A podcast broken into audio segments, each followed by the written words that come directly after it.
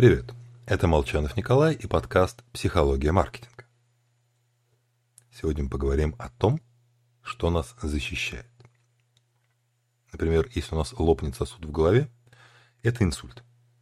В сердце тоже ничего хорошего. Мелкая проблема, способная стать смертельной.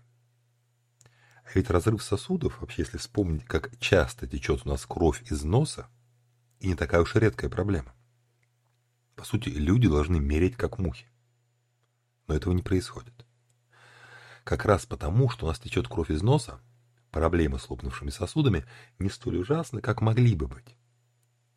Зона Киссельбаха, а именно так называется скопление сосудов в носу, состоит из большого количества капилляров и тонкой слизистой.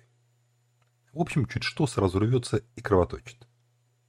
Но в той зоне, которая не опасна для жизни выполняет роль клапана. Вот такой клапан нужен не только... Клапан, предохранительный клапан нужен не только паровым машинам, но и нашему телу, нашим эмоциям. Если мы не создадим подобный клапан специально, то, скорее всего, будем срываться дома.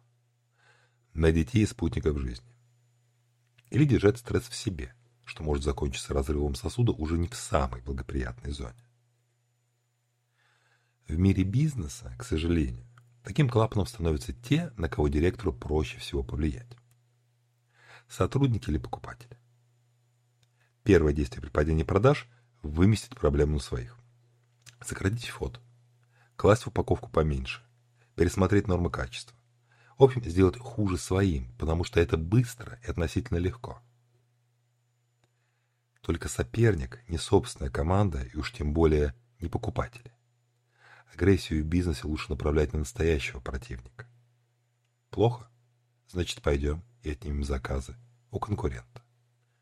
Успехов вам в этом. С вами был Николай Молчанов.